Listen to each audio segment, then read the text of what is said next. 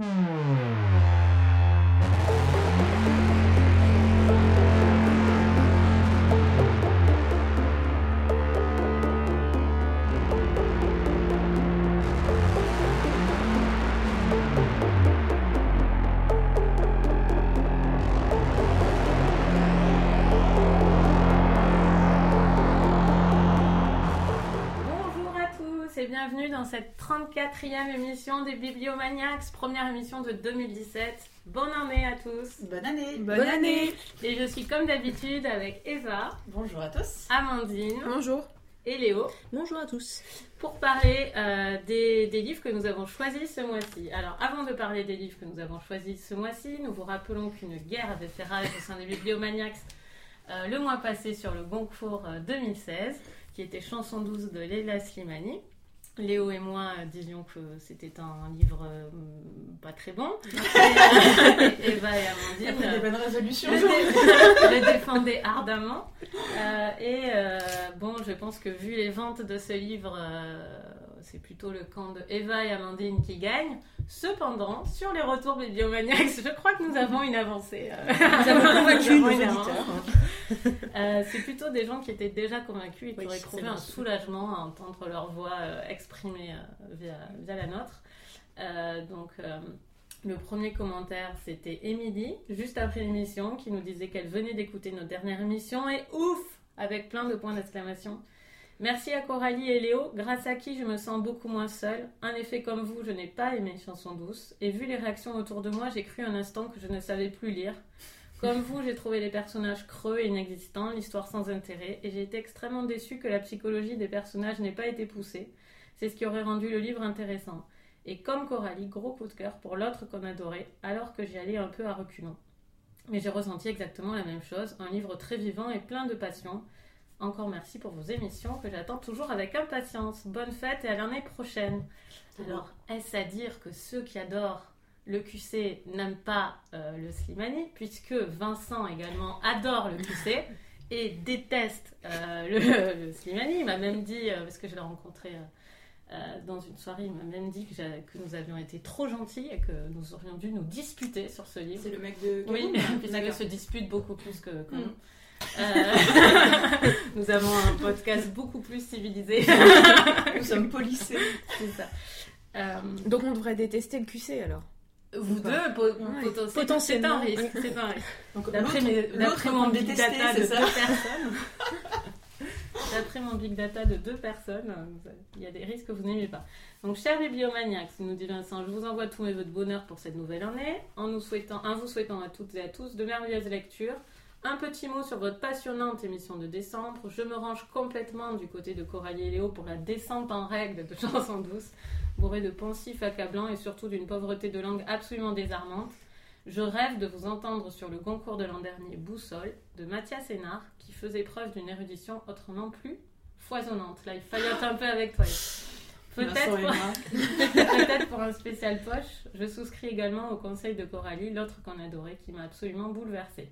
Longue vie à votre belle émission que j'écoute avec toujours autant de passion. Merci Vincent Euh, Et deux derniers messages, parce que bon, on est, on est content d'avoir tous ces messages. Euh, Enna, donc Anne, bonjour les filles. Elle a lu Petit Pays, j'ai lu Petit Pays en version audio, euh, lu par Gaël Faye, avec un entretien très intéressant à la fin, et c'est chez Audiolib, petite pub, et j'ai beaucoup aimé.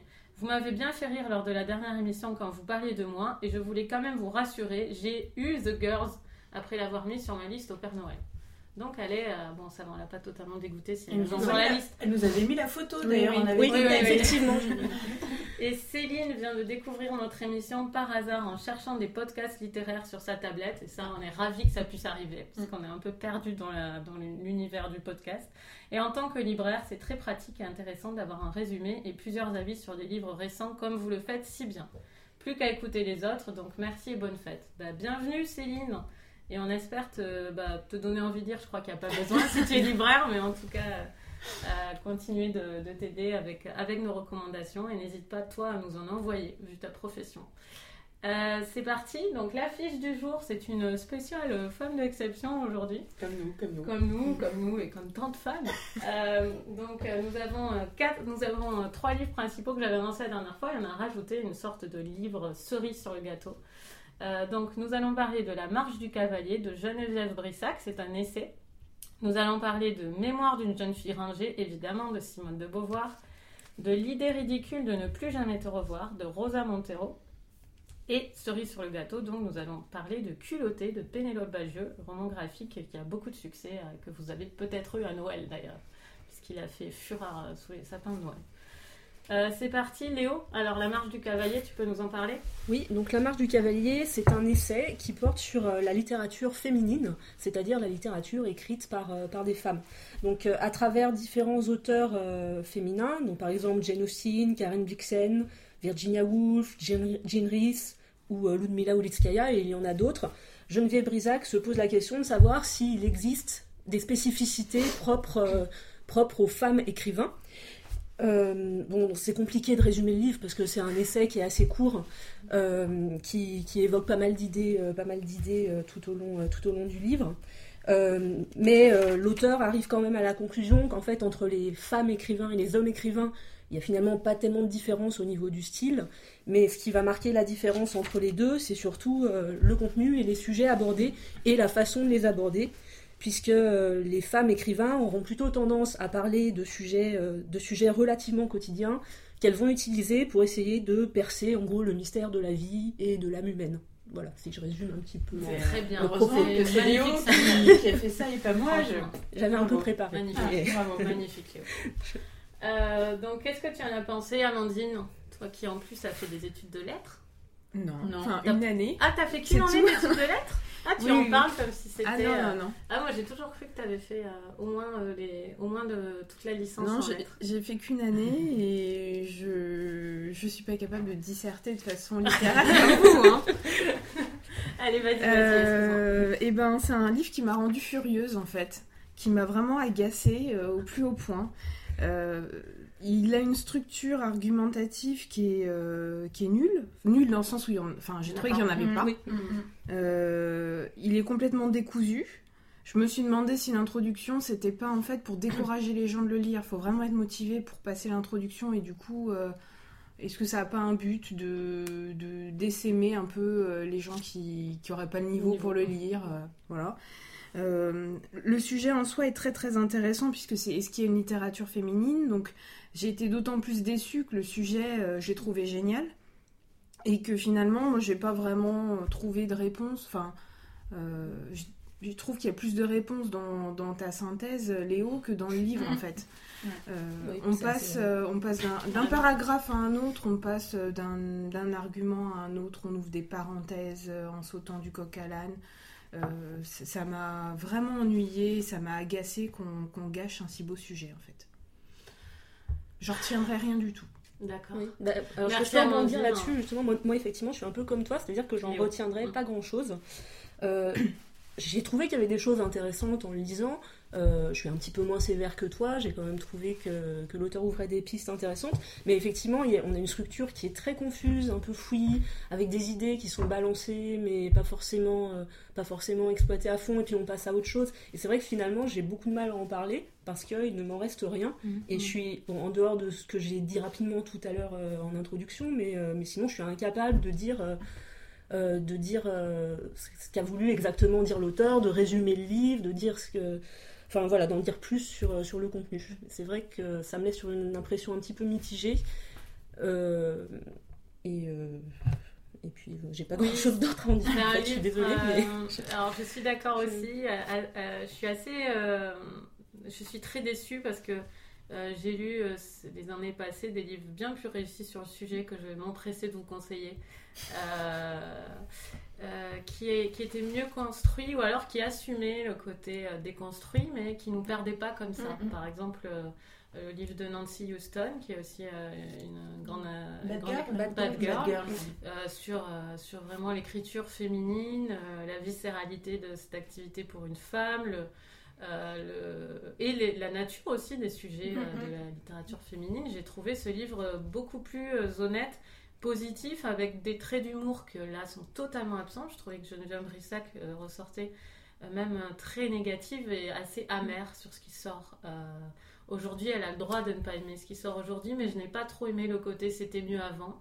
Vous pouvez pas comprendre. C'était mieux avant, vous pouvez pas comprendre. C'est ce que j'ai lu à travers tout son livre.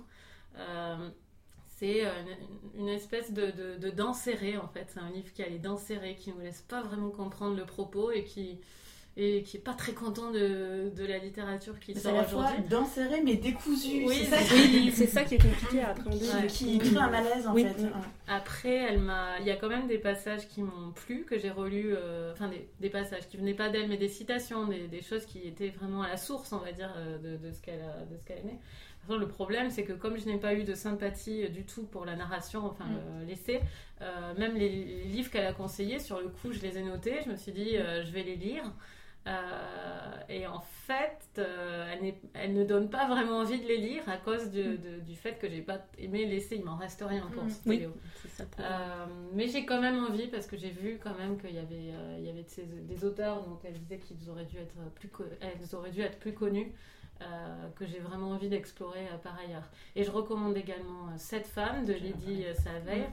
alors qui parle quand même d'auteurs plus connus. Mm. là, pour le coup, c'est un livre qui est totalement positif. C'est un livre, dans mon souvenir, d'admiration, un exercice d'admiration. Et, ça, c'est quelque chose que, j'ai vraiment apprécié. Elle se pose moins de questions intimes sur l'écriture que Nancy Houston, mais par contre, euh, sur la littérature, vous découvrirez vraiment de grandes choses en lisant euh, euh, cette femme. Et, cette femme, le chiffre 7, vraiment, je vous le recommande. Il n'est pas beaucoup plus long. Et allez plutôt sur celui-là. Je suis désolée parce qu'on a mis à l'affiche le mauvais de la série, je pense. Mais, Elle parle de qui oh, Notamment? cette femme, elle parle, euh, bah, Virginia Woolf évidemment, elle parle dans mon souvenir des sœurs Brontë, euh, au moins de, la russe euh, Marina, comment elle s'appelle? Marina Tsipeva. Ça fait deux ans que j'ai lu. qui d'autre on vous mettra sur le site parce que je l'ai là, mais je vais pas aller le chercher. mais je l'ai sur ma bibliothèque et on, vous, on, vous, en parlera sur le site. Mais voilà, donc un peu déçue et voilà, je pensais que, j'allais, que ça allait m'intéresser, et puis pas, mm. pas tant que ça. Bah, moi, j'ai un avis qui est euh, relativement similaire. Alors, je vais pas être, euh, euh, comme tu disais Léo, aussi sévère qu'Amandine, parce que finalement, dès le début, j'ai compris que ça allait pas vraiment m'intéresser et j'avais pas d'attente particulière. surtout que j'avais déjà lu un livre il y a deux ou trois ans de Geneviève Rizac et j'avais un peu le même sentiment. C'était c'était pas si mal écrit que ça, mais j'étais restée vraiment très à distance. Sans enthousiasme. Euh, j'étais sans enthousiasme et surtout, il m'avait absolument rien resté du récit. Je me souvenais même pas lu de l'intrigue, c'était un roman. Hein. Euh, par contre, j'en ai lu un, j'ai lu son dernier, d'ailleurs, que je vous en reparlerai dans, dans quelques minutes, euh, qui lui est, est, beaucoup plus réussi. Je pense que voilà, elle a voulu, elle a voulu faire un, un, essai, elle a voulu poser des questions effectivement qui sont importantes mais euh, sans vraiment euh, bâtir son sujet. Et je pense qu'elle s'est laissée euh, submerger en fait par effectivement des, des sentiments, peut-être un échec, peut-être des critiques virulentes qu'elle avait, qu'elle avait reçues. Et j'ai l'impression que c'est plus effectivement ces sentiments qui, qui parlent, ou une colère, hein, comme tu disais Coralie, qu'un récit euh, qui est euh, argumenté, qui est analysé. Moi, j'aurais préféré qu'elle nous dise bon, bah voilà, euh, je trouve qu'on on, critique beaucoup les femmes écrivains ou on ne les met pas assez en avant. Bah, moi, j'ai envie de vous parler de dix femmes qui ont été importantes pour moi, pour ma construction en tant que femme, pour ma construction en tant qu'écrivain, un petit peu comme l'a fait, comme tu disais, Coralie, Lydie Salver. Lydie Salver nous a dit moi, je vais vous présenter sept femmes qui mm. sont ultra importantes dans la littérature et vous parler de leur œuvre et également de leur vie pour que vous les compreniez mieux. Ok. Et un autre euh, point qui m'a un petit peu euh, dérangé, c'est qu'en fait, enfin, dérangé euh, oui et non, c'est que la plupart des écrivains en fait qu'elle mettait en avant, sauf vraiment les plus connus, Jane Austen, Karen Blixen, c'était des, des, écrivains en fait que je ne connaissais pas.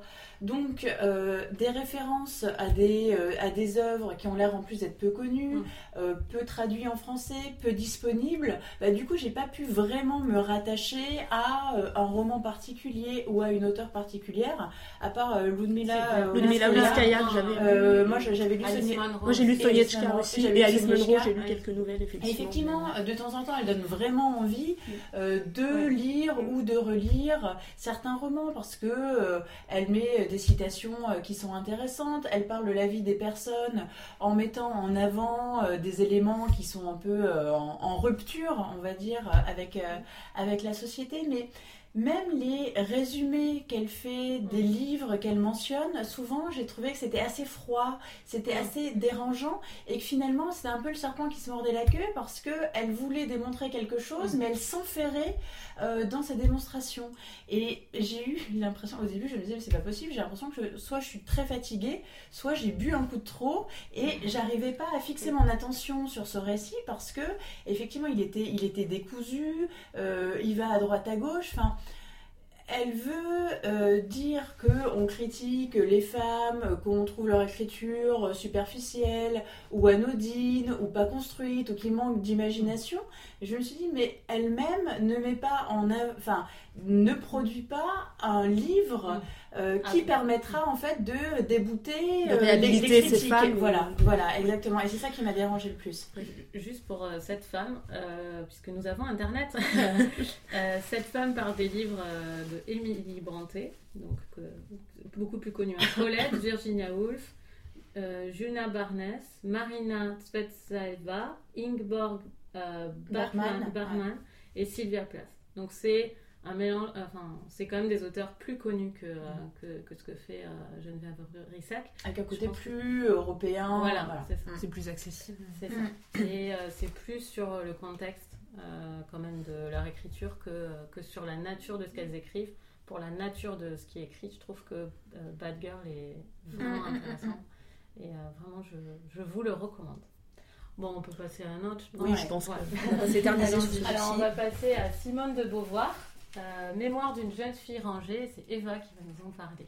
Alors, Mémoire d'une jeune fille rangée, c'est euh, un récit autobiographique de Simone de Beauvoir. En fait, elle a euh, écrit son, en plus de, romans et d'essais, son autobiographie en, en, cinq tomes.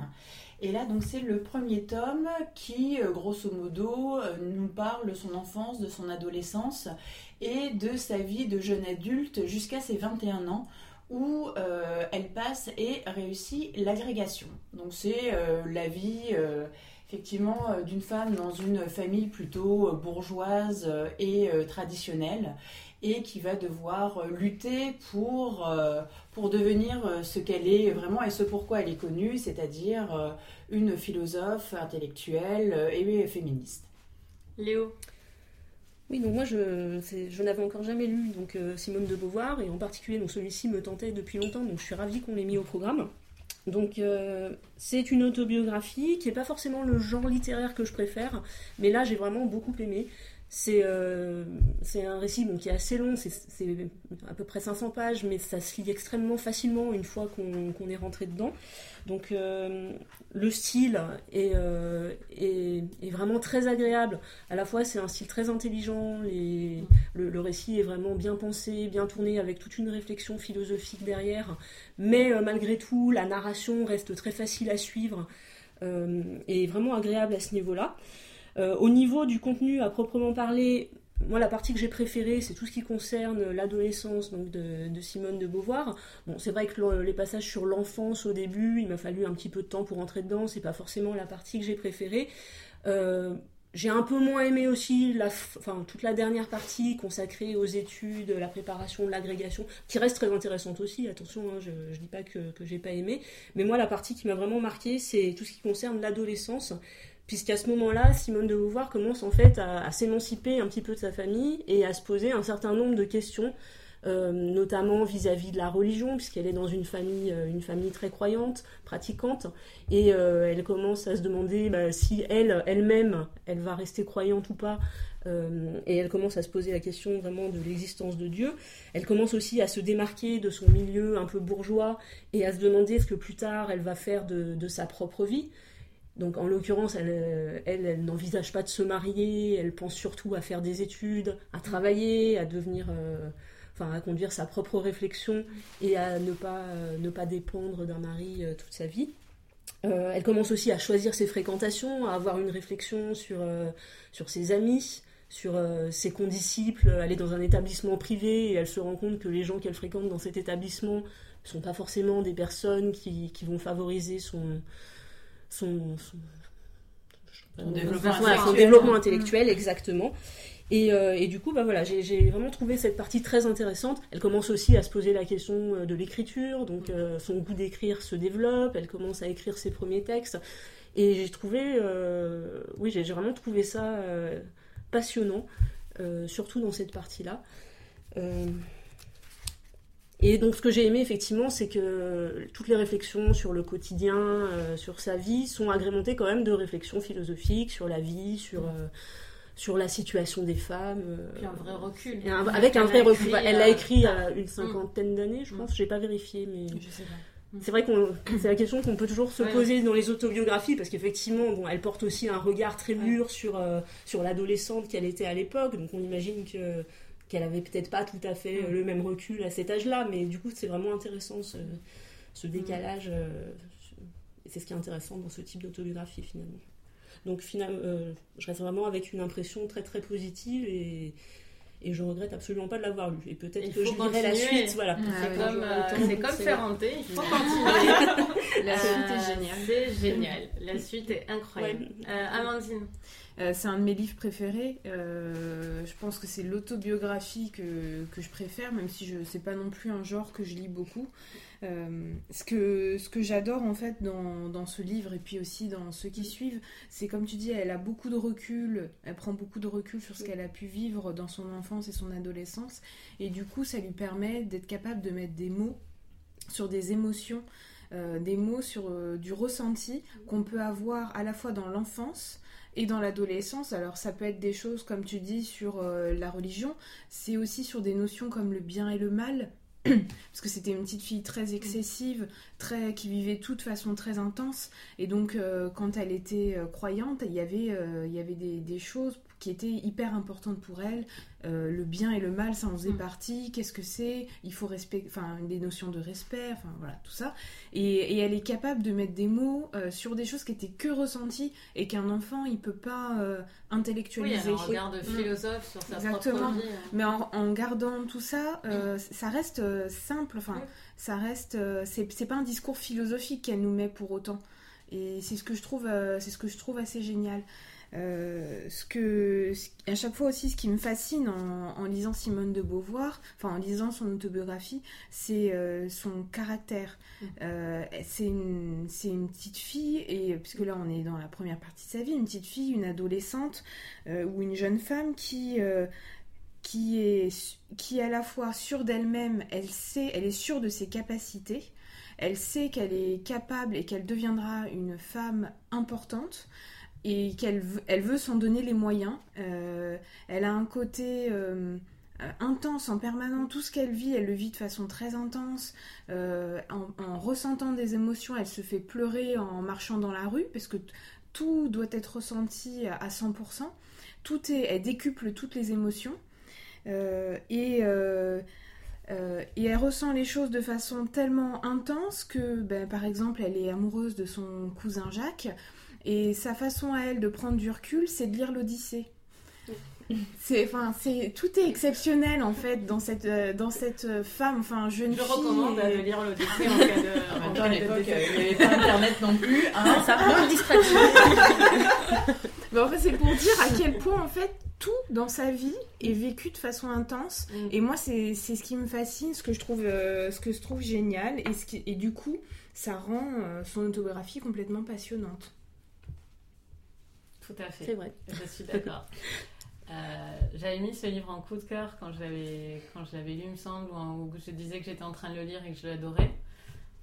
donc c'est toujours vrai, je l'adore. J'ai lu le suivant et c'est magnifique. je suis tout à fait d'accord, Amandine. C'est surtout le caractère qui transparaît dans, dans, ce texte qui est, qui est inspirant et qui est, qui est, qui est très beau en fait, parce que elle a une capacité, je dirais, d'admiration, euh, Simone de Beauvoir, qui pour moi a une grande qualité. C'est-à-dire qu'elle a beau être brillante, elle a une capacité d'admiration qui fait que la vie n'est jamais ennuyeuse. Euh, elle admire autant euh, les gens, ses amis, c'est souvent des coups de foudre d'admiration en fait. Elle commence par les admirer, mm. par les observer, et nous, à travers elle, on les admire aussi. Euh, leurs remarques, euh, elle a toujours préféré les gens euh, qui, dont les remarques fusaient, qui avaient des saillies intéressantes, qui, mm. étaient, qui s'enrichissaient de, culture, etc. Et à travers ces livres, on, ressent vraiment ça. Et quand elle parle de son amie Zaza, par exemple, je trouve ça super. Oui, c'est mm. très beau vraiment Une enfin, la façon dont elle en parle, en tout cas.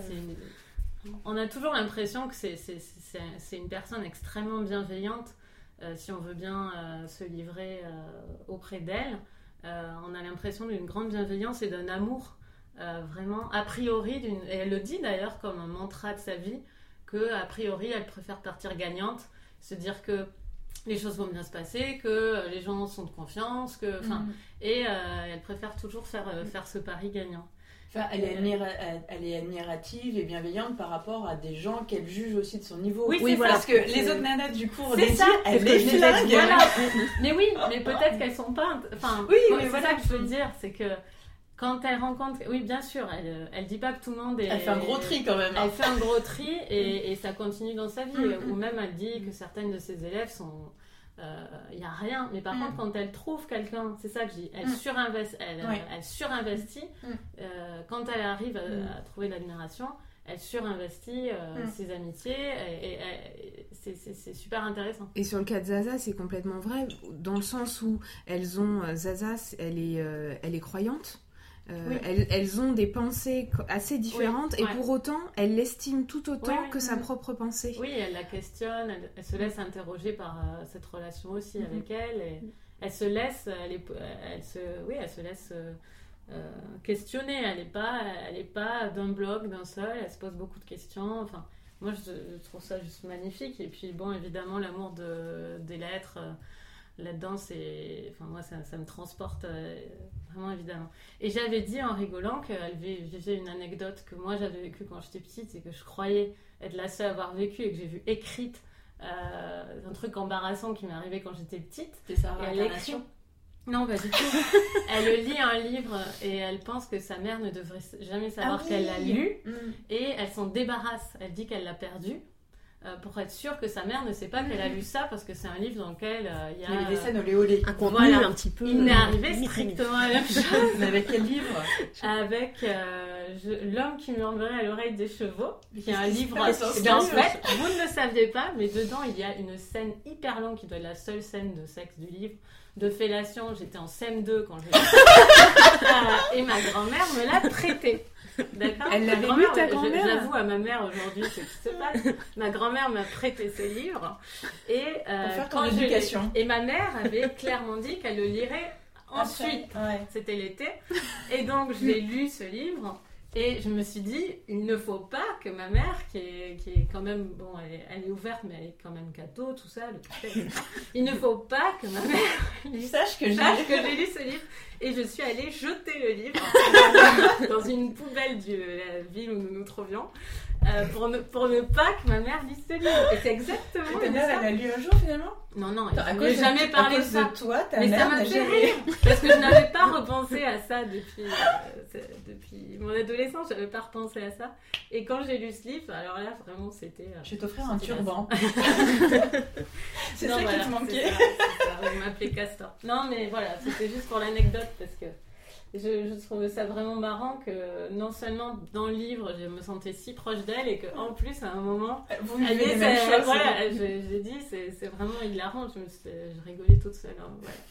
Euh, Eva, qu'est-ce que tu en pensé euh, Moi, en fait, c'était une relecture. Je l'avais lu, je devais avoir 14 ou 15 ans. Et j'avais le souvenir que ça m'avait beaucoup plu, mais je me souvenais plus exactement ce qui se passait dans, dans le livre. Je me souvenais juste d'une chose, bah, le décès d'un personnage important, on ne va pas révéler et tout. Et le fait qu'elle disait que quand elle, rentrait, elle rencontrait Jean-Paul Sartre, elle, elle trouvait qu'il correspondait tout à fait à l'idéal de ses 15 ans. Et moi, j'avais 14 ou 15 ans à l'époque, et je me disais, mais moi, Jean-Paul Sartre, non C'est pas l'idéal du tout de mes 15 ans. enfin bref, donc je l'ai relu. J'ai trouvé effectivement extrêmement intéressant. Bon, euh, l'enfance, au début, m'a moins intéressée, euh, mais ça permet quand même de bien euh, dépeindre en fait le, contexte. Ça situe le milieu dans lequel elle Le milieu, le, contexte. moi, surtout, ce qui m'a surpris, c'est que, bah, ayant toujours connu Simone de Beauvoir en tant que femme faite, euh, philosophe très connu, euh, femme très célèbre, euh, grande intellectuelle. Je m'imaginais pas du tout de quel milieu en fait elle pouvait mhm. venir. Et puis bon, c'est quelqu'un qui est né en 1908. quand nous on est né 70 ans ou 75 ans après. Euh, moi, je, m'étais dit, bon, elle doit venir d'une famille bourgeoise, intellectuelle, où les filles euh, étaient, euh, étaient mises en avant. Et ce qui m'a beaucoup frappé dans, dans ce livre, c'est vraiment la notion d'enfermement qui peut y avoir son mm. désespoir, mm. les, les soirs qu'elle peut passer où elle se sent complètement enfermée chez elle, où elle, elle, est à Paris, elle a, même à la fin, elle a 19 ans, elle a 20 ans, elle veut sortir de chez elle, et sa mère lui dit, non, tu ne sortiras pas non, tu n'iras pas voir un tel. Pourtant, la mm. mère n'est pas dépeinte comme une femme euh, austère, méchante mm. ou quoi que ce soit. C'est vraiment le milieu bourgeois classique de l'époque. Et de voir à quel point, euh, surtout les filles, puisqu'elle fait, même si elle dit qu'elle ne s'est jamais sentie en compétition avec les hommes, quand on voit euh, la liberté que les hommes pouvaient avoir à l'époque, euh, aller en maison close, ah c'est génial, et puis c'est papa qui t'y emmène. Et quand t'es une fille, mon Dieu, tu peux pas sortir, même pour aller euh, chez sa copine Zaza, qui est en Pays Basque. Mm. Et il me semble, c'est toute une histoire tout est passé en revue, les costumes, est-ce que, euh, est-ce que tu fais des études ou pas, qu'est-ce que tu veux faire plus mm. tard, quoi tu veux enseigner dans un lycée, mon Dieu, la laïcité. Enfin, moi, c'est ça en fait, c'est de voir le, le fossé, mais vraiment énorme euh, qu'il pouvait y avoir entre le, milieu qu'elle fréquentait et euh, ce qu'elle ce qu'elle est devenue euh, ce qu'elle voulait être et ce qu'elle est devenue et tous ces obstacles en fait qu'elle a dû qu'elle a dû franchir qui nous peuvent maintenant nous sembler anodins mais qui à l'époque étaient un vrai combat une vraie liberté pouvoir je vais même pas dire aimer, mais pouvoir se marier avec quelqu'un qu'on a choisi. Mm. On présente un prétendant à ses parents, euh, il est euh, bien diplômé, bien et tout. Ah mais non, mais c'est toi qui l'as choisi, ça ne se fait pas. Les parents préfèrent choisir eux-mêmes euh, Tartampion qui connaissent à peine plutôt que d'accepter un mariage, un mariage d'amour. Enfin, moi c'est surtout ça en fait qui m'a qui m'a interpellée, c'est ces mœurs en fait d'avant Deuxième Guerre mondiale. Je pense qu'effectivement, après la guerre et tous les bouleversements, euh, ont changé quand même, euh, ont, changé, ont plus mixé les gens et ont changé les, mentalités. Et puis, c'est aussi, voilà, c'est toute cette introspection, toutes ces questions qu'elle se pose pour arriver vraiment à sortir et de son milieu et des schémas euh, qui lui ont été imposés. Bon, après, j'ai trouvé que certains passages, des fois, étaient un petit peu trop denses. Il y avait quand même pas mal de redondance, beaucoup de name dropping entre guillemets ou oui alors je suis très sortie avec avec, avec Dumas, avec ceci, avec cela et là tu dis c'est qui le mec euh, On en a déjà parlé avant? Non, bon peut-être qu'il est connu, euh, on sait Au pas. moment où elle écrit sans doute que ça doit vouloir dire quelque chose. Euh. Oui parce qu'en fait tous ces gens en fait qu'elle a fréquentés, ça a l'air d'être une une promo mmh, entre guillemets devenu l'élite de la philosophie exceptionnelle. Sartre, il y a un je sais plus Merleau-Ponty, il y a un Ponty. En cites 3, après t'es gêné de pas citer les 6 autres.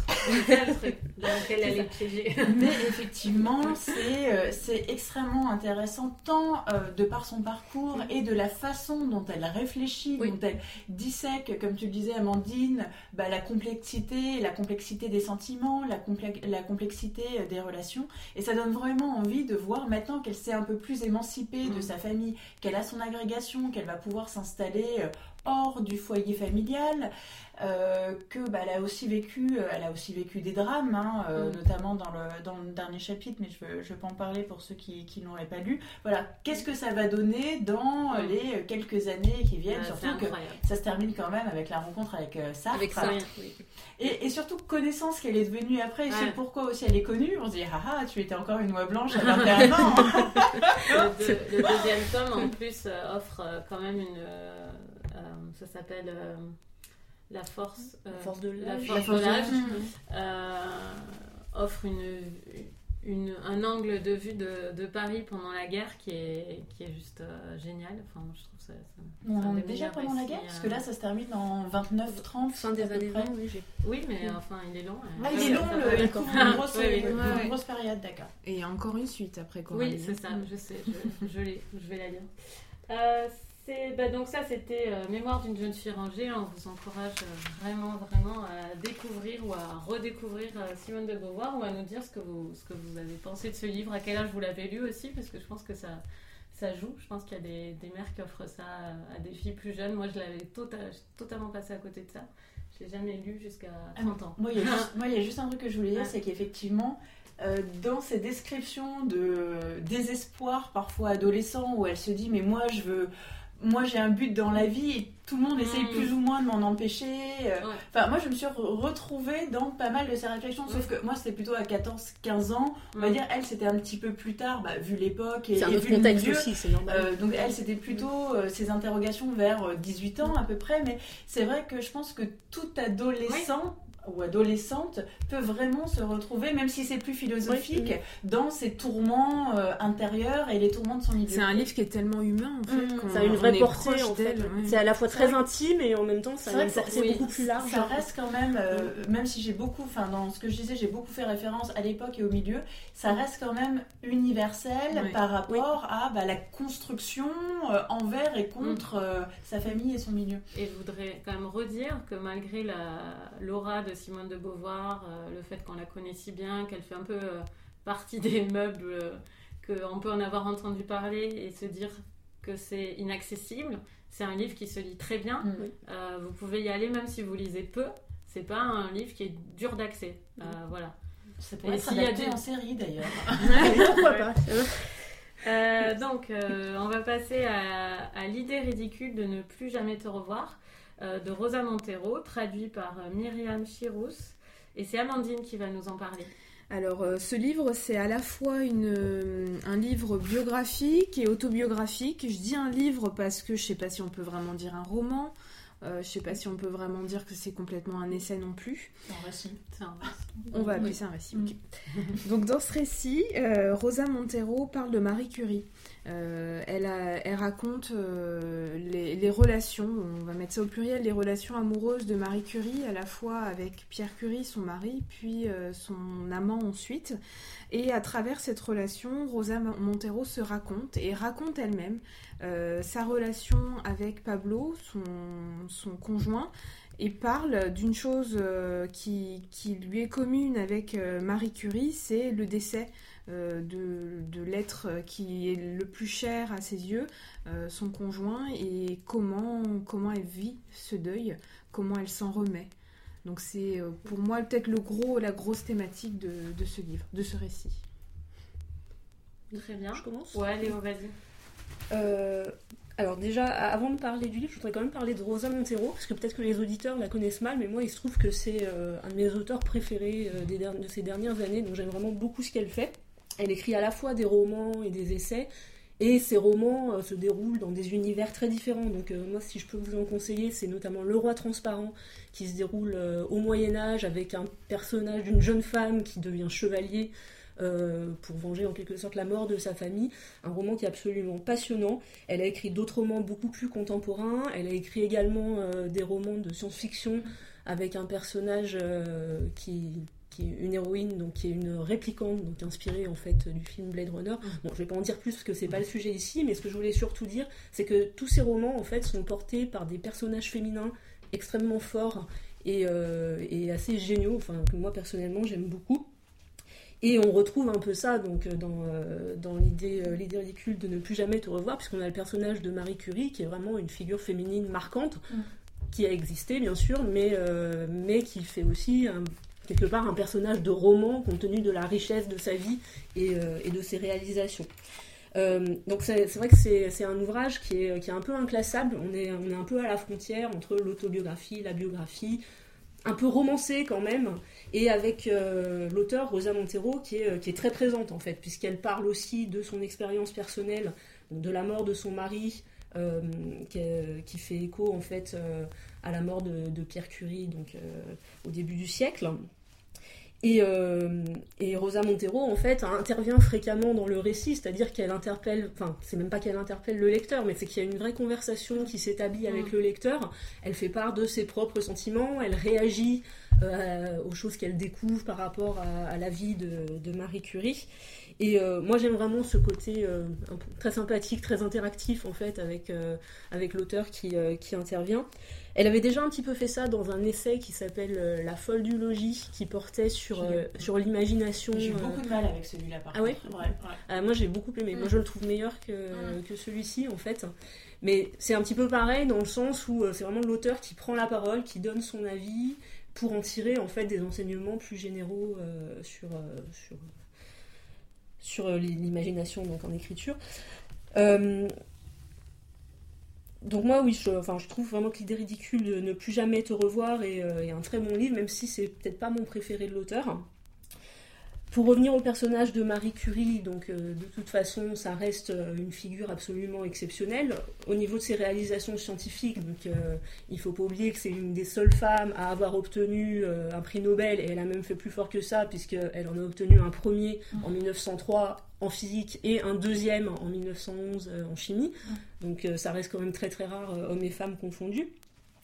Rosa Montero s'interroge donc à travers ce personnage aussi sur la difficulté d'être une femme dans la société et notamment sur le fait que en tant que femme on va souvent être dévalorisée au profit des hommes mm. et, elle insiste notamment bah, sur le fait qu'au début de sa carrière Marie Curie n'était pas forcément reconnue euh, autrement qu'en tant qu'épouse de Pierre Curie, qui, euh, qui bénéficiait un peu du, succès euh, et, des retombées médiatiques, en quelque sorte, de leur découverte commune. Mm. Donc il y a toute une réflexion qui est menée là-dessus. Est-ce que j'avais autre chose à dire? Bon, oui, par rapport à Marie Curie, donc il faut savoir que c'était aussi une mère de famille, donc qui menait, qui élevait ses enfants, qui a eu une vie qui n'était pas forcément facile. Et, euh, et bon, je crois que je vais m'arrêter là parce que je vais vous laisser aussi prendre la parole. Euh, Mais j'ai trouvé, oui, que le, livre est vraiment très efficace et se lit aussi très facilement. C'est un livre qui n'est pas très long. Et, euh, et moi, personnellement, enfin, j'ai tout de suite été dedans et je l'ai lu d'une traite mm. sans m'arrêter. Eva? Euh, pour moi, c'est un, pour moi, c'est un coup de cœur. Euh, je connaissais pas du tout Rosa Montero avec, euh, avant de lire, de lire ce livre. Moi, je l'avais lu plutôt pour Marie Curie, en fait. bon, après, effectivement, j'ai j'ai connu un peu plus son œuvre et d'autres et d'autres récits. moi, ce qui m'a beaucoup plu, effectivement, c'est que, alors déjà, bon, le personnage de Marie Curie, comme tu le disais, Léo, c'est un personnage assez exceptionnel. Euh, c'est vrai qu'elle a, elle a tout conjugué. Elle a conjugué toutes les haines qu'il pouvait y avoir euh, à l'époque et qu'il peut y avoir toujours, euh, toujours encore. C'était une femme, en plus une femme scientifique, en plus une femme qui, en plus d'avoir une profession particulière, était aussi une épouse et une mère de famille, ce qui à l'époque était complètement incompréhensible. Et encore un autre facteur, elle était étrangère. C'était une femme qui était polonaise et d'ailleurs, on voit très bien au cours de sa vie que quand elle a un prix Nobel pour la France, c'est ah. euh, c'est une personne géniale et c'est une bonne française euh, hein, qui fait des choses pour son pays. Euh, dès que ça commence un petit peu à sentir le roussi, notamment parce qu'on l'accuse d'avoir une, une, liaison avec avec un autre homme. là, tout d'un coup, ça devient la salle polonaise mm. qui veut prendre les, les, les, bons mm. maris français. D'ailleurs, cette histoire est absolument hallucinante, puisque dans à l'époque de cette liaison, elle, elle est déjà veuve. Et euh, c'est lui qui est, euh, c'est lui qui est marié. Donc quelque part, c'est lui qui trompe sa femme, alors que elle, non, elle est veuve. Mais par contre, toute la haine et le déchaînement médiatique euh, la frappe elle en plein visage, alors que l'homme, lui, c'est une, c'est Oui. bien sûr une pauvre victime. Donc effectivement, le personnage est très intéressant. Et j'ai trouvé que la façon euh, dont Rosa Montero euh, s'emparait euh, de cette biographie pour nous la conter était aussi très intéressante. Elle aurait pu faire euh, un récit à la Geneviève Brisac où ça allait partir un petit peu dans tous les sens. Oui, effectivement, c'est pas forcément euh, hyper construit, c'est pas, mais elle a une façon de le euh, divulguer en fait à, à son lectorat euh, qui m'a plu. Moi, j'aime pas trop les gens qui parlent trop d'eux, un peu à la carrière, parfois. Si Carrère c'est mon chouchou, mais euh, qui euh, montrent toujours qu'ils sont là, coucou, euh, derrière le personnage et qui en profitent pour finalement parler plus d'eux que du personnage de leur récit. Mais elle, je trouve qu'elle le fait intelligemment. Elle sait bien mêler sa vie personnelle et la vie de Marie Curie. Et j'ai aimé la façon. J'ai aimé la façon dont elle écrit. Moi, j'avais l'impression d'être euh, assise à sa table euh, à la cuisine avec un bon gâteau et un thé et un café. Et finalement, que c'était une conversation plus amicale, une conversation entre amis, que c'était quelqu'un euh, que je connaissais et qui me disait Bah tiens, j'ai vu un documentaire ou j'ai lu un article sur Marie Curie, tu te rends compte un peu de Ouais, tout ce qu'elle a fait, tu te rends compte des difficultés qu'elle a eues. Et j'ai trouvé que c'était vraiment très intelligent. Ça aurait pu être écrit de façon très casse-gueule, mais je trouve qu'il y, a- il y a un côté euh, enveloppant, il y a une douceur, il y a une bienveillance et il y a surtout une maîtrise. Elle parle pas trop d'elle, mais elle laisse pas non plus Marie Curie, euh, personnage complètement euh, prédominant de, du roman. Enfin, j'ai trouvé qu'elle avait trouvé, enfin, qu'elle avait trouvé un, un bon équilibre. C'est pas Et- du tout prétentieux en fait, c'est Voilà. fait de façon très naturelle, très Et en spontanée. même temps, et en même temps, c'est documenté. Euh, c'est pas, pas- c'est une étude qu'elle a fait, euh, qui est un vrai travail de recherche euh, en amont. Bon, après dans le style, euh, le, il y a le petit côté hashtag. Oui, je sais pas d'où ça sort. Ah oui, j'avais oublié. Il y a un côté, il y a un côté effectivement gadget qui était absolument pas euh, nécessaire. Il était un peu super. C'est aussi pour ça que c'est pas mon préféré. J'ai trouvé qu'il y avait des petites choses. euh, voilà, Elle s'est un peu enferrée dans, dans des petits gadgets, dans une sorte de modernité dont elle n'a pas besoin parce que pour moi elle a un réel, elle a un réel talent pour partager en fait des connaissances. C'est une vraie conteuse en fait. Voilà, c'est une vraie Euh, conteuse, Elle sait tout à raconter fait. les choses. Et elle, elle a pas besoin, elle a pas besoin d'artifice, euh, elle a pas besoin de hashtag. Enfin, c'est complètement ridicule dans un récit. Enfin, hashtag c'est Twitter, c'est Instagram. En fait, euh, voilà. le but là, pour expliquer quand même euh, aux auditeurs, c'était d'avoir un index à la fin du livre par hashtag en fait. Donc il y a des hashtags comme euh, hashtag honorer son père, hashtag, alors je sais plus quels étaient les autres termes, j'ai pas livre sous et les La yeux. culpabilité. La cul- Oui, voilà, des termes comme ça. Moi, ça fait longtemps que je l'ai lu, donc j'ai un peu oublié, mais, euh, mais voilà, c'était ça l'idée en gros. Après, Mais ça c'est bien, C'est que un support qui est interactif. Oui, mais c'est fait dans son cerveau naturellement quand Tu on lis. lit ça. Oui. Il n'y a pas besoin de nous mettre des hashtags. Ouais, On se tu- dit, ah tiens, de nouveau. Ou tu euh, lis en numérique et y a pas la- besoin de- oui, à ce t'as la référence. Voilà, euh, mais quand tu lis sur du papier, Je suis d'accord. ça, ça, ça sert à rien. Donc moi, c'est vraiment mon, mon bémol. Mais euh, moi, c'est vraiment un livre, euh, c'est vraiment un livre qui m'a plu et c'est vraiment la découverte d'un auteur euh, qui peut compter. Alors, moi je suis d'accord, mais j'ai plus de réserve à cause des hashtags, euh, partiellement, mais aussi parce que je trouve que. Alors, dans les passages sur Marie Curie, j'ai rien à dire. En plus, euh, ça m'a donné envie de lire d'autres choses sur Marie Curie. Il y a une bibliographie. euh, euh, Enfin, ou dans les remerciements, je sais plus, mais en tout cas, elle donne d'autres pistes de lecture et ça m'a vraiment donné envie d'en savoir plus. J'ai commencé sur Marie Curie, donc je lis des histoires vraies quand j'étais à l'école primaire. Euh, et, euh, et là, j'étais contente de la retrouver euh, battante, euh, euh, avec euh, Pierre Curie totalement aveugle euh, des conséquences euh, de ce qu'elle faisait sur sa santé, mais aveugle à un point. euh, bon, c'est intéressant même que quelqu'un de si intelligent puisse se laisser aveugler comme ça de, par ailleurs. C'est de euh, l'abnégation. en oui, c'est ça, Ouais. c'est une. Oui, c'est ça, c'est pas carrément du, du déni. euh, Mm. Euh, je sais pas, enfin, je trouve ça intéressant. C'est un peu le hashtag d'addiction. Au pire, on meurt. oui, Voilà. c'est ça. C'est tiens, YOLO C'est ça, en fait. Hashtag YOLO. Euh, donc, euh, oui, ma- Marie Curie, euh, c'est vraiment un personnage incroyable. Et ce livre, enfin, moi, je vais pas redire ce dit- qu'ont dit Eva et Léo très bien. Donc, je suis tout à fait d'accord. Par contre, juste pour la réserve, je trouve que parfois, dans les parties où elle parlait d'elle, alors, d'une part, j'ai pas tout à fait compris à quoi ça servait, même si son histoire m'a. C'est sa démarche personnelle Oui, en voilà, fait. c'est ça. sa démarche Après, personnelle. est-ce que c'est intéressant mais bon, C'est pas sûr. Voilà. mais, euh, c'est- par contre, euh, il y a des choses que je trouve qu'elle disait qui étaient absolument évidentes. Enfin, je sais pas comment dire, il y a- des choses où j'ai l'impression qu'elle enfonçait les portes Des ouvertes. banalités. Des, Des banalités des en fait. Mm. Ouais, des pensifs comme j'avais quand même rarement lu par moments. Des, des, des- je sais pas, il y a des passages où j'ai fait ben oui, enfin, tu dit quelque chose de, de trop évident pour le mettre dans un livre. Ça, ça m'a un peu gêné. Euh, par contre, ce, que, ce qui m'a vraiment touché, c'est comment elle, elle traite les fausses couches de Marie Curie, puisque euh, euh, souvent dans les livres, euh, et elle a eu euh, trois fausses couches entre machin machin, ou elle a eu euh, une fausse couche. Ou on n'en parle pas. On n'en parle pas du Voilà, tout parce que juste Mm. ça ne compte pas dans la Mm. vie d'une femme. Et je trouve que là, euh, elle le dit vraiment ce que ça fait à Marie Curie, une femme comme ça, qui est tellement concentrée sur son travail, qui a d'autres choses dans la vie que le bébé. Ça ne veut Mm. pas dire qu'on pense qu'au bébé. Mm. Euh, elle met vraiment euh, en avant que c'est un événement Traumatique. qui- traumatique, Mm. euh, très important dans la vie d'une femme. Et ça, en soi, c'est un grand livre pour Mm. moi, Mm. féministe, parce que c'est tellement rare qu'on parle de ça. Et le faire en plus via Marie Curie, c'est vraiment génial parce que Oui, c'est. c'est un peu une icône. C'est vrai qu'on n'a pas l'habitude de lire ce genre de de choses. dire voilà, euh, Marie Curie a eu La femme, la femme scientifique. euh, C'est ça, la Mm. femme scientifique peut être totalement fauchée par un événement Mm. comme ça. Donc je suis très touchée par ce livre, mais pas emballée dans le. Dans, dans les... J'aurais aimé plus d'économie de mots alors que, qu'elle axe plus encore sur Marie Curie, ou je sais pas, mais en tout cas, il y a, y a, voilà, il y a des moments où C'est parfois un peu bavard. ça le, finalement pas les défauts de ses qualités, on va dire. Le côté, euh, c'est une copine, bah, des fois, la copine, elle te- t'embête un peu. C'est très, ça. vo- très Tu volubile dis, en bon, fait, là, il et aurait des pu fois raccourcir, on pourrait déjà dit, T'as une oralité aussi. Oui, Voilà, c'est ce qu'on disait tout à un l'heure. défaut de ses qualités. Amandine, Moi, je suis encore moins enthousiaste que toi, Coralie. Euh, J'ai trouvé que c'était un livre vraiment inégal euh, et je crois n'avoir jamais lu un livre aussi inégal. Il y a des passages, euh, des pages en fait sur euh, le deuil ou sur l'écriture qui sont vraiment très très intéressantes, bien écrites, c'est profond. Et il y a d'autres passages, comme tu dis, où elle nous sort des banalités incroyables et on passe assez rapidement de l'un à l'autre. J'ai aussi été gênée par la structure du livre que j'ai trouvé très scolaire. Euh, elle s'estompe petit à petit. Mais au début, vraiment, on a une citation de Marie Curie.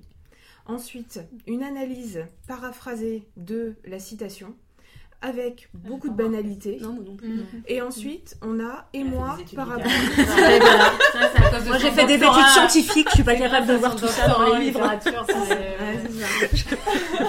Mais moi j'ai trouvé ça flagrant et répété euh, plusieurs fois. Donc, et en troisième point, euh, et moi, comment est-ce que je me situe par rapport à ça, par rapport à ce passage de Marie Curie? Et donc ça, c'est euh, déroulé tout au long du récit. Et en plus de ça, non seulement c'est une structure scolaire, mais en plus, il n'y a même pas forcément d'ordre chronologique. Donc des fois, on s'y perd un peu parce qu'elle revient dans une partie, on pensait qu'on avait dépassé cette période-là dans l'histoire de Marie Curie, puis on y revient. Euh, et donc du coup c'est ce qui m'a c'est ce qui m'a vraiment gêné en plus de- des hashtags etc et ça m'a d'autant plus gêné que quand on arrive à une banalité juste après une citation de Marie Curie c'est vraiment euh, désespérant parce que on- parce que Marie Curie écrit super bien en fait. On, on a enfin moi en tout cas j'ai eu envie De lire, De lire ouais. Marie Curie. Oui, moi pas forcément des Mm. biographies sur elle mais directement son journal intime ou son courrier Euh, Ça devait être génial. et par contre, moi j'ai beaucoup plus été intéressée que vous, j'ai l'impression, par l'aspect autobiographique du récit. Euh, où Rosa Montero, quand elle nous parle de, du deuil, quand elle nous parle de Pablo, là j'ai trouvé que c'était vraiment très très très beau, c'était lumineux, et j'ai regretté du coup qu'elle le fasse pas plus, euh, et qu'elle elle aurait pu nous enlever toutes les banalités et, et se mettre encore plus, enfin parler encore plus d'elle et, et de son deuil. Ça aurait été euh, parfait en fait. Bah, super. Donc on est euh, assez loin de la perfection, mais pas si loin. quand même. Hum, Ouais, Il y a des hauts, il y a des bas. ouais, ouais, ouais. Je sais pas si je le recommande quand même, hein, c'est Ah oui, moi personnellement. Alors que moi, je le recommande. Moi je le recommande Oui, aussi. Allez-y. lisez Rosa Montero, ses autres livres. Ok, super. Donc c'était euh, L'idée ridicule de ne plus jamais te revoir, qui est quand même un titre euh, juste magnifique, enfin, je trouve, euh, de Rosa Montero. Et on va passer donc à la petite cerise sur le gâteau, euh, le livre Culotté de Pénélope Bagieux. Euh, alors c'est assez simple à résumer. Euh, Pénélope Bagieux est une auteure de BD que tout le monde connaît, je pense qu'il n'y a pas besoin de la présenter. Euh, et là, elle, fait quelque chose qui pour moi est quand même tient de la prouesse, c'est- qu'elle elle va faire des petites histoires, des petites séquences où elle va parler de différentes femmes qui ne font qui n'ont fait que ce qu'elles veulent à travers l'histoire, à travers le monde. Euh, toujours avec son petit twist euh, humoristique euh, qui, est, qui est mis là au service de sujets quand même beaucoup plus sérieux que ce qu'elle fait habituellement. Et euh, donc voilà, on a une série, quasiment un catalogue, mais un catalogue qu'on peut ouvrir pour se remotiver quand on a un petit coup de mou. Moi je trouve que c'est quand même motivant extrêmement, c'est vraiment un livre de, de- qui rebooste à fond. Enfin là je suis en train de donner mon avis, mais bon, voilà, donc c'est ça. Donc Eva, qu'est-ce que tu en as pensé Alors moi j'ai euh, j'ai adoré. Il faut savoir que c'est euh, en fait c'est l'adaptation d'un blog euh, qu'elle avait ouvert D'accord. euh, justement bah, sur ces femmes, euh, ces femmes d'exception, euh, ces femmes qui n'en font qu'à leur Voilà. tête. On pourrait appeler notre émission culottée d'ailleurs. Ouais, c'est Très pas bien. mal. Après, on est obligé de mettre une culotte aussi. Et donc c'est le tome 1, sachant que le tome 2 euh, Sort bientôt, soit est déjà sorti, Ouais. soit va Ouais. sortir euh, En janvier, courant- en tout courant cas. janvier. Alors déjà, il faut dire que c'est un, un livre qui, sans même parler de son contenu, qui est juste super beau. Euh, La couverture, Ouais, elle est magnifique, absolument magnifique, euh, elle est, elle est turquoise, il y a des reliefs. Euh, pareil, enfin, moi j'aime beaucoup le, le trait de... Ah, il est encore meilleur que de Pénélope ouais.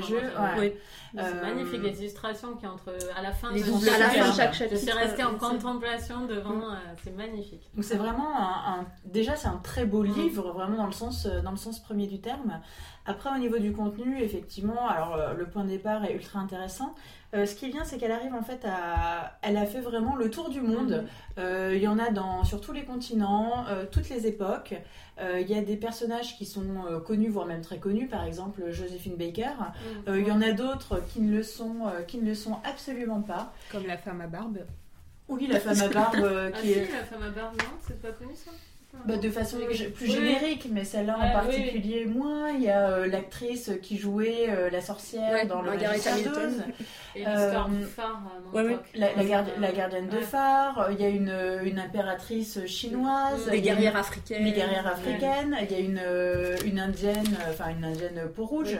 Enfin, il y a vraiment, il y a vraiment de, de tout. Et euh, alors, moi, j'ai beaucoup aimé ces, ces dessins, que ce soit les dessins entre les histoires ou les dessins qui servaient à illustrer l'histoire, et aussi euh, sa plume. Euh, elle arrive à parler de sujets qui sont quand même euh, extrêmement euh, sérieux, voire même épouvantables. Je pense aux jeunes rebelles boliviennes. Les Mariposas, en République dominicaine, je crois. En Oui. République dominicaine, pardon, avec qui il arrive des choses absolument épouvantables, mais elle arrive toujours euh, à écrire d'une plume qui est à la fois pertinente et légère, avec toujours euh, euh, des petits jeux de mots, Ouais, oui. des clins d'œil. C'est très Il y a drôle. vraiment Des un, apartés euh, Et- et il y a euh, vraiment un, un humour où euh, elle se, elle va pas se cacher derrière l'histoire. On sent qu'elle apparaît, qu'elle donne parfois un petit peu euh, son avis avec un, un recul, bien sûr, bah, par rapport aux, aux époques ou par rapport aux différentes cultures. Et enfin, moi, j'ai trouvé que c'était vraiment une réussite à tous les niveaux. Euh, le contenu, le contenant, euh, la plume, le dessin, l'humour. Enfin, franchement, c'est top. Je souscris totalement Oui. à cet avis. Euh, c'est vraiment super. Je, je, je pensais que ça me plairait, mais alors à ce point, euh, quand même pas. J'ai vraiment été totalement emportée euh, par, ce, par, par ça et je me suis même dit qu'il fallait le, le- le relire. Enfin, voilà, comme je disais tout à l'heure, piocher dedans euh, Mhm. régulièrement, ça donne un courage incroyable. Ça- C'est c'est- c'est un livre qui fait relativiser quand même beaucoup de choses et puis qui, qui donne de l'allant. Qui... Parce qu'en fait, il n'y a pas que des grandes histoires, il n'y a pas que des impératrices. Euh, moi, j'ai été franchement émue par moments euh, parce qu'il y a, il y a un dessin où il y a quelque chose, une victoire d'une femme ou quoi que ce soit. euh, ça arrive vraiment à émouvoir en peu de, en, en- en peu de cases. Et, et c'est pas forcément pour les plus grandes choses que ça m'a ému. Euh, par exemple, quand on voit cette femme qui se met à planter les. euh, en plus, la, les la- dunes qui sont mangées, Ouais, c'est un pour sujet que je connais très bien parce que, un endroit où- auquel je suis très attachée et victime de ça. Et j'imaginais, voilà, une vieille qui arrive, qui va voir un shérif, qui dit bon allez, on y va. Moi, ça, ça m'a vraiment ému, quoi, d'imaginer que Mm. coûte que coûte, cette femme se mettait à, planter en ces trucs, Mm, c'est mm. magnifique. Et puis, euh, puis qu'après, qu'elle oublie tout ça. Et puis euh, du coup, t'as trouvé une solution pour l'érosion. Ah non, mais euh, ça, ils le font déjà. c'est connu. hein. La solution dont elle parle, c'est très très euh, connu. Mais par contre, je- enfin, j'ai tr- j'ai trouvé ça beau, que ce soit grand, petit. euh, euh, c'est beau, évidemment. On sait bien qu'on n'a pas toute l'histoire. Quand même, elle ne tait pas que les femmes euh, commettent des meurtres, euh, les femmes qui veulent le pouvoir, qu'elles font éliminer certaines personnes. Elle, elle, elle le tait pas. Mais Mm. on, on sait évidemment que c'est pas des biographies exhaustives. Mm. Mais c'est rafra- vraiment emballant, quoi. C'est Oui. bien, elle garde ce qu'il y a un côté garder. politique aussi euh, Ouais. derrière. Ah bah oui, carrément. Sur euh, le transgenre aussi. euh, Et sur sur le transgenre. Et euh, enfin, moi je me suis dit l'histoire avec celle qui a inventé le maillot de bain. Mais oui, Je me c'est suis dit, génial. euh, est-ce qu'il n'y a pas un petit rapport Ouais. avec le burkini Cette de histoire est géniale. Je l'ai Mm. montré à mon fils. Mm. J'ai- raconté cette histoire ouais, Mm. sur. Ouais, Ouais. c'est- donc, ce que j'ai bien aimé, c'est finalement elle parvient à rendre hommage Mm. à toutes ces femmes, mais sans tomber dans un féminisme outrancier Mm. qui serait un peu lourdingue. Mm. Et effectivement, c'est fait avec beaucoup de légèreté. C'est très drôle très et en même temps très profond, mais ça reste oui. très féministe, voilà. Mm. Mais mais sans, sans trop le Oui, montrer en fait. C'est fait de façon beaucoup plus subtile que ça. Euh, c'est un peu faussement naïf Ouais. parfois, mais malgré tout, ben il y a quand même des, des idées assez Ouais. fortes qui, euh, qui en ressortent. Et effectivement, c'est une très bonne idée d'avoir juxt- juxtaposé euh, des destins euh, de personnalités politiques, de femmes guerrières. impliquées dans des grands combats, Et avec des choses beaucoup aussi. plus anecdotiques finalement, mais qui ne le sont pas tant que ça, où on Mm. a quand même des femmes qui, euh, qui finalement ont envie de faire ce qu'elles veulent, et, Mm. puis, euh, et puis qui vivent leur vie comme elles l'entendent. Et euh, oui, il y a aussi donc, effectivement la, la créatrice homosexuelle Ouais. de Moumine le Troll, donc, euh, qui est norvégienne, je Oui. crois. Mm. Euh, beau. Qui était dans le film euh, qui est sorti il n'y a pas très longtemps, là, comment il s'appelait? Je suis en train de rechercher. Il y a eu un film justement sur ce sur un transsexuel nordique Ah, oui. qui, Ah, fait, oui, oui, qui oui. fait référence à cette Ah histoire. oui, Ah, savais je pas que savais pas. Hum, c'était ça. Mais, euh, mais voilà, donc euh, finalement, ça mêle tout un tas de choses euh, et finalement, c'est c'est assez, assez complet quoi, quand, on, quand on lit tous les destins de Mm. femmes les uns après les autres. Euh, c'est les combats politiques, les combats pour le, pour le corps, pour pouvoir assumer Mm. son corps, vivre Pour la science vivre aussi, avec pour la la science, médecin, voilà, j'avais la- oublié la médecin, euh, La gynécologue. C'est la gynécologue, gynécologue euh, grecque. hein. Grecque, ouais, Euh, à toutes les époques, Mm. effectivement, c'est vrai que bah, du coup, ça, ça a une portée, je trouve, qui est quand même assez forte, euh, derrière une apparence euh, assez, assez simple. Ouais. et, Mm. Légère. ça peut paraître, ça peut paraître anodin, mais ça l'est pas, Mm. ça l'est pas tant que ça. Et effectivement, le livre est magnifique. Enfin, moi, je vous conseille vraiment de l'acheter si, si vous aimez Ah. avoir des beaux livres dans, Mm. dans votre bibliothèque. Allez-y. Amandine. Oui, moi aussi, je trouve que c'est un, c'est un magnifique objet et puis euh, ça a été un coup de cœur. euh, je, je partage complètement tout ce que vous avez dit. C'est tellement un coup de cœur que parfois c'est presque frustrant parce qu'on aurait presque parfois envie euh, qu'elle écrive toute une BD sur Ah, sur un un personnage. C'est parfois un peu court, effectivement, parce Voilà. que ça, il y en a qui On sont très courts, qui font Mm. 4 Bah, pages. c'est- je pense que c'est la preuve que c'est vraiment pour, très euh, bon. Elle l'a fait pour euh, Mama Ca- enfin, qui Oui, est pas du tout dans California mais Dreaming. California Dr- Dreaming, effectivement, qui est la biographie beaucoup plus Mm. euh, complète, Oui. on va dire, de Mama Cass et Mama and Papas. Et moi personnellement, c'est euh, Joséphine Baker que j'aimerais bien euh, lire Oui. sous sa plume entièrement, enfin une biographie complète. Voilà, j'espère que peut-être un jour. C'est pas, il n'y a pas une biographie de Joséphine Baker qui est Si, sortie euh, chez, euh, c'est oui. pas de Catel et Catel et Bouquet. Ouais, chez Casterman. Mais moi j'aime beaucoup l'humour en fait de, de Moi Bagieux, aussi, ouais. c'est vrai que je l'aimais Et les couleurs, beaucoup avant, enfin, mais là c'est très Les réussi. couleurs, parce que la BD dont tu parles, elle est en noir et blanc, et je pense que ça joue beaucoup le- les, les super belles couleurs qu'on a dans cette. BD. Très bien colorisé. Bravo, bravo, Pénélope Bagieux Bravo Bon alors, euh, il y a Rosa Montero euh, et Geneviève Rissaxi, ça va, on a trois vivantes quand même. C'est bien. Donc bravo toutes les trois. Voilà. Et merci. Bah, si Simone de Beauvoir n'a pas réussi à vivre jusqu'à l'âge de 108 ans, tu vas peut-être pas lui en vouloir non plus. Euh, on passe au coup de cœur. Par contre, on a, vu qu'on avait quatre livres, je vais vous demander d'être assez euh, succinct Oui. sur les coups de cœur. Euh, Eva. Eh ben moi, c'est euh, bizarrement, c'est euh, un livre de Geneviève Brisac. Ah, tiens, c'est, euh, Ça alors C'est celui qui vient de sortir qui s'appelle Vie de ma voisine. Euh, là, elle ne rentre pas dans des grandes considérations avec des essais, des questions auxquelles elle ne répond pas vraiment. Elle nous raconte juste la vie de sa voisine, euh, qui n'est pas n'importe qui, puisque euh, c'est une femme âgée maintenant qui s'appelle euh, Jenny Plocky. dont les parents étaient juifs polonais et qui ont été déportés en fait pendant la, Seconde Guerre mondiale. Et donc, cette femme va raconter tout l'engrenage euh, dès que la Seconde Guerre mondiale euh, éclate, avec bah, tout- toutes les libertés qui vont euh, être annulées les unes après les autres, et puis la déportation de ses parents et le fait que bah, va vivre avec son petit frère. Elle, elle, est libérée parce qu'elle est française, et ils vont vivre bah, jusqu'à la fin de la guerre, deux ans et demi, tout seuls, cachés dans leur appartement. Mais en fait, c'est une réflexion qui est beaucoup plus générale qu'un récit, on va dire, euh, historique. Euh, c'est vraiment un récit sur la transmission, c'est un récit sur euh, la mémoire, c'est un récit sur l'engagement politique, c'est un récit sur l'éducation, puisque euh, cette femme, Jenny Plocky, n'a connu que ses parents que jusqu'à l'âge de 15 ans, et pourtant, en très peu de temps, ils vont euh, lui avoir euh, transmis énormément de choses, énormément de valeurs qu'elle va tenter de mettre en place dans sa vie, tout au long de sa vie, que ce soit personnel ou professionnel. Et c'est vraiment un gros coup de cœur, j'ai adoré. C'est un livre qui est vraiment qui est motivant, qui est stimulant, qui malgré les drames qu'il raconte reste très positif. Et euh, c'est vraiment intéressant sur tous les plans. euh, tant historique que, euh, que personnel, donc je le recommande vraiment. Il est court, hein, il fait 150 ou 160 pages et il se lit très vite. Amandine. Euh, moi, c'est un coup de cœur euh, série encore. C'est euh, la nouvelle série Netflix euh, The Crown qui raconte la vie euh, d'Elisabeth II, donc la reine du Royaume-Uni, à partir de son mariage en 47. Et ce qui m'a intéressé, c'est que la série, elle aborde la monarchie britannique d'un point de vue euh, peut-être un peu, un peu nouveau. C'est pas, pas people. C'est euh, qu'est-ce que ça veut dire de quelle responsabilité c'est de porter la couronne? Et dans, dans les choix qu'on fait publics, politiques, et dans les choix aussi privés vis-à-vis de ses proches. Euh, et puis évidemment tout l'aspect historique, les relations avec Churchill qui sont très très intéressantes. C'est une très belle série pour, euh, pour tout ça et aussi pour les acteurs qui sont géniaux, qui sont euh, très fins, très justes. Les décors, euh, les costumes, on se retrouve vraiment projeté à la fin des années 40 et dans les années 50. C'est magnifique. Je plus sois, j'ai adoré.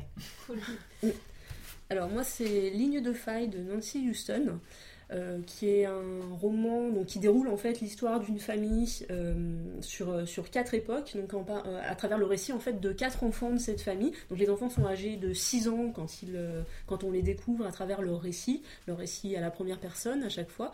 Donc ça commence au 21e siècle, ensuite on a les années 80, les années 60, et le dernier récit c'est celui de l'arrière-grand-mère qui, qui avait 6 ans donc, en Allemagne dans les années 40, je sais plus en quelle année exactement.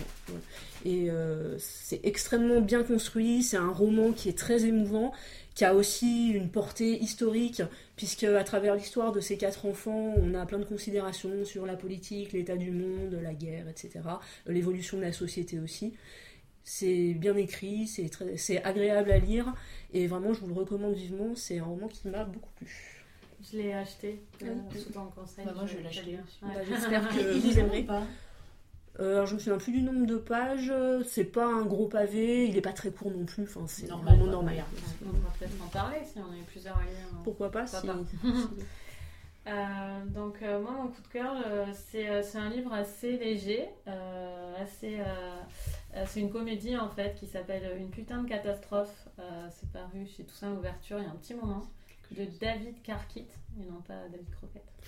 C'est pas Euh, du linguiste, l'histoire du linguiste Si c'est ça, euh, mais j'ai pas lu la première partie, D'accord. mais c'est bien une histoire de linguiste qui s'incruste dans un couple pour aider euh, pour aider le couple à aller mieux. Donc on croirait que les études de, de linguistique ne pourraient pas amener au conseil conjugal, mais en fait si. Et donc euh, il s'installe comme un- une fille au père chez un couple.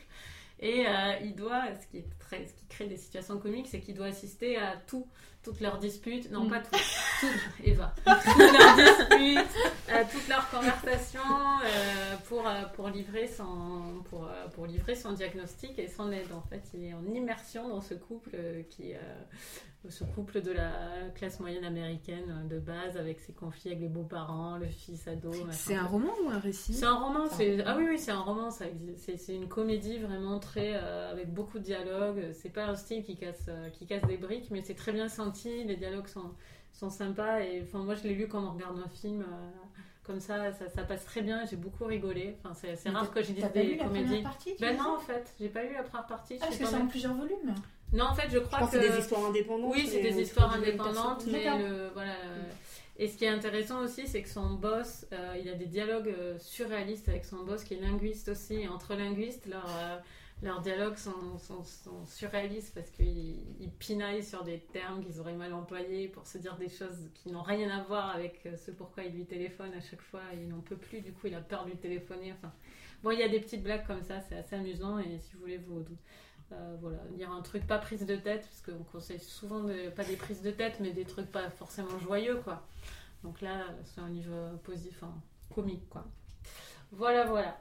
Euh, et qu'est-ce que vous êtes en train de lire tout de même Alors moi, je suis en train de lire un nouveau Gallmeister là, qui est sorti euh, cette semaine, qui s'appelle Dans la forêt et qui est écrit par euh, Jean Eglan et que j'ai oublié dans le RERC. Alors je suis remontée dedans pour le sauver. Enfin, voilà. Les aventures d'Eva. Exactement. Euh, Et, et d'ailleurs, le personnage s'appelle Eva, donc euh, Ah, bonne réponse de Léo. Je me suis aussi lancée dans la rentrée littéraire, ça y est, je suis en train de lire Le génie de la bêtise de Denis Grosdanovic. D'accord.